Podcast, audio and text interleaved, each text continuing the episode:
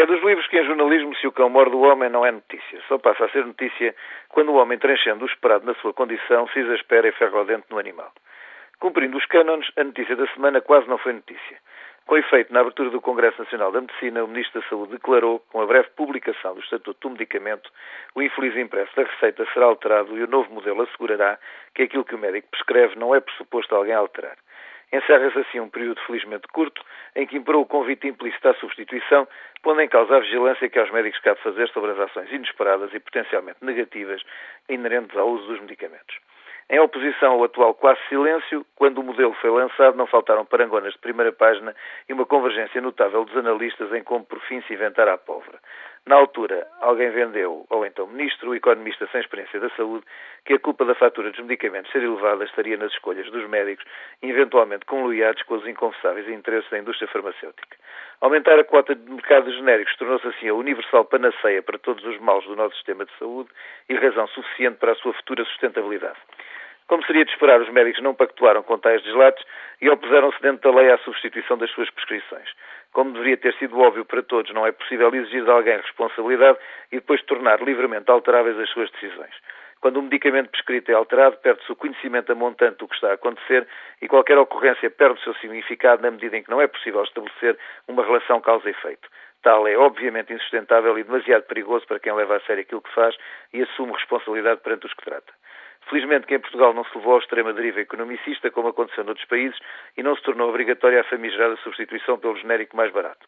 Contrariamente ao que aconteceu precisamente nesses países, em que a prescrição de medicamentos genéricos se tornou residual, em Portugal os médicos passaram a receitar genéricos, mas associando-lhes o nome do fabricante, impedindo a substituição. Era esperável este resultado. De todos os interventores no circuito de produção e comercialização de medicamentos, os médicos são os únicos que nada têm a ganhar ou a perder com o preço destes. Assim, naturalmente, defendem os interesses dos seus doentes e receitam dentro os que confiam os mais baratos. O que nunca percebi foi o argumento que o direito de substituição era um reforço democrático dos direitos dos doentes. Que eu saiba, uma receita médica difere de uma multa de estacionamento na exata medida em que cada um é livre de a rasgar e de não a levar em consideração. Quem argumentava com tais direitos dos doentes tinha a óbvia intenção de esconder um facto, esse sim infeliz e a carecer de solução urgente, o facto dos doentes em Portugal não terem o elementar direito de substituição do médico sempre que dele deixem de confiar. Com a nova legislação agora anunciada, ultrapassa-se um mau e inútil período e abre-se a janela de oportunidade de melhor controlar o mercado.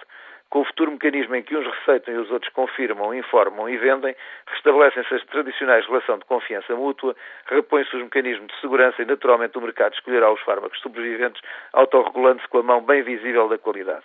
Nesta regulação, os médicos estão naturalmente determinantes, pois assumem o óbvio papel de escolher no mercado em nome dos seus doentes.